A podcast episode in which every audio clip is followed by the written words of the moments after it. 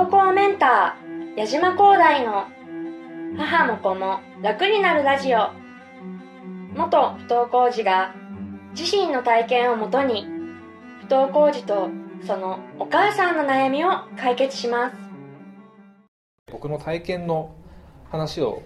したいと思います。それはあの不登校経験があったからというよりは自分の人生が変わった経験の人なんですけれどもえっ、ー、と中学校3年生ぐらいですね。多分15歳かそれぐらいの頃だったんですけど、えー、と僕が、えー、と幼稚園時代は北海道にいました。僕3歳から北海道にいたので3歳から13歳まで北海道に住んでいて幼稚園時代も北海道に住んでたんですね。でそこ僕幼稚園の頃はカトリックの幼稚園だったのでそこの園長の方が、えー、と神父の方だったんです。で15歳当時えー、っと、まあ、学校に行ってなくて家にいて、まあ、ゲームやったり漫画読んだりアニメを見たり僕そういうサブカルがとてもあの好きだったのでそういうことをずっとやってたんですけど、まあ、その中でもずっと自分の中で葛藤はあって何かその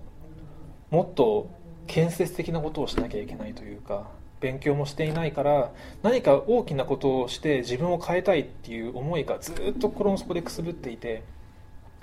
多分そういう気持ちは不登校のお子さんだとみんな持ってるんじゃないかな。多分表に見える見えないはあると思うんですけど基本的には劣等感を持って生きてるのでそこでずっとそういう気持ちが僕の中でもあって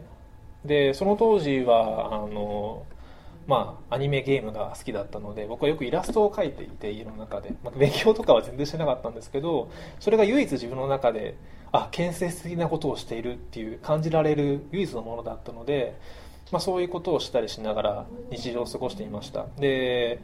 その当時まあその自分がこれから飛躍していく可能性を模索していたんですけれども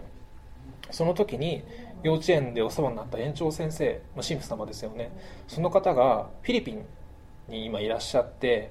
えー、っとフィリピンで寮を開いている。学校に通うための寮を開いているっていうお話を聞きましてでその寮っていうのはえーと、耳の聞こえない子どもたちを都市部に集めてそのろう学校っていうのはフィリピンでも都市部にしかないんですね。だから田舎にいる子は直接そこに通うことができないのでそこの寮を教会として建設をしてそこに地方からあの耳の聞こえない子どもたちを集めて、まあ、そこから学校に通わせるっていうその寮の運営をその先生がしてらしてでその時今こういう状況で不登校にありますと。でその頃は実はでも不登校の問題そのものはそんなに苦しくなくなっていて学校に通うまで通えなかったんですけど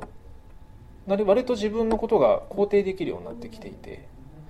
まあ、それこそイラストを描いたりこともあったのかもしれないですけどそれ以上に家の中が結構居心地が良くなっていたのでそんなに苦しくなく次の場所に住みたいななんとかしたいなという気持ちがとてもありました、まあ、その頃はまだ親子関係もそこまであの改善はしなかったんですけど。でそんな中でそういう話を僕の今の現状の話をその園長先生神父様の方にしたところじゃあすぐに来なさいと言ってくださったんですね。それはすごいラ自分にとってはラッキーだった経験ででそのままパスポートを取ってあのフィリピンのその教会の寮に行って、えーと、2ヶ月間かな生活をしました。でまあそれこそ教会運営の寮なのでそんなに環境のいい場所ではなくてでフィリピンのケソンシティっていうマニラとはちょっと離れたところにあるそれでも大きな都市なんですけどそこの割と貧民街の方にその寮があってでもうそこでの生活、まあ、食事とかもそうですよね。割とフィリピンの中では底辺に位置するような生活環境だったんですね。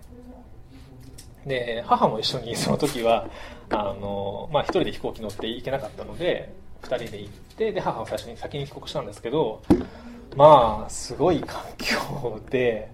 母もこの場所でこれから暮らすの？みたいな状況だったんですよね。で僕も割とその環境行くとは言ったものの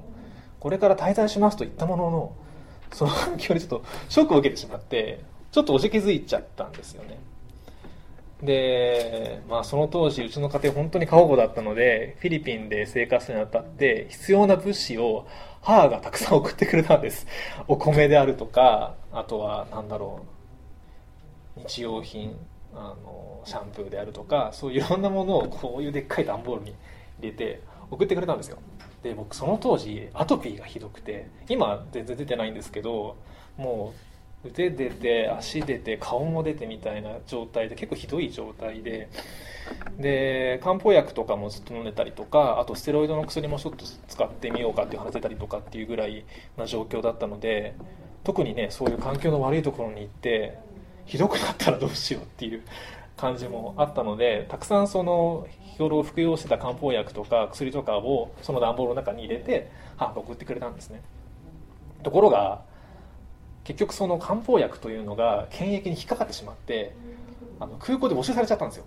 だから送るよって言ったのになかったんですそこに。蓋が開けられなかったのかな？蓋が開けられただけだったかな？ちょっとそこは定かではないんですがその状況を段ボール開けてみて僕はあもうここにはいられないと、まあ、結局その漢方薬どうのこうのっていうのは後付けの理由なんですけどそれがきっかけになって僕はもうちょっとここじゃ厳しい帰りたいと思ってあの家に電話をしたんです。母に電話をしました。で、まあ、帰りたいと。ちょっともうこんな場所で僕生活なんかできない。こんな風に物も取られちゃうしこんな環境でいたらとても生きていけないから帰りたいっていうふうに言ったんですね。そしたら母があのこう言ったんです。一度自分で行くと決めたんだから予定していた日が来るまでは帰国はしてはダメだと。だから帰ってくるなって言われたんですね。でそれを聞いて僕は全ての後ろ盾を失ってしまったような気持ちになって、まあ、とても強く母に依存していたんですよねその時は。だからもうこうなったらもう誰も味方はいない。で目の前の味方は本当に話も通じなくて耳も聞こえないフィリピンの子たちと唯一その日本人の神父様しかいなくて